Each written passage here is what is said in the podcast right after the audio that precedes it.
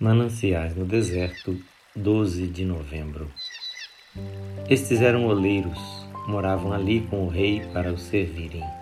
1 de Crônicas 4, 23. Em qualquer lugar e em qualquer circunstância, nós podemos morar com o rei para o servir.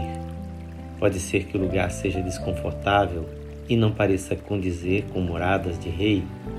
Pode ser mesmo uma vida no campo, com muito pouco à nossa volta que se pareça com as saídas do rei.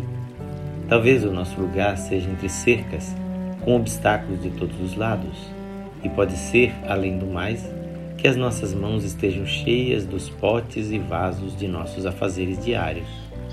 Não importa, o Rei que nos colocou ali virá e morará conosco. Se há cercas, está bem, pois senão ele as tiraria e talvez o que nos parece obstáculo seja para nossa própria proteção.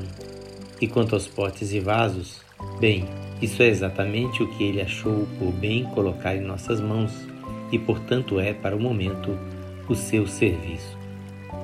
O belo pôr do sol e o céu estrelado, a soberba montanha e o mar azul, o bosque fragrante e as flores coloridas não tem a beleza da alma que está servindo por amor ao Senhor Jesus no vai-vem comum de uma vida sem poesia.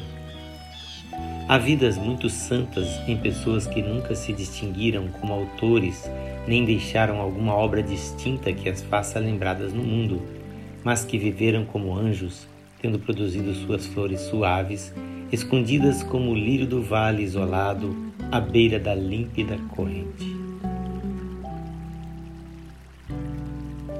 Que o Senhor Jesus abençoe a sua vida e a sua família.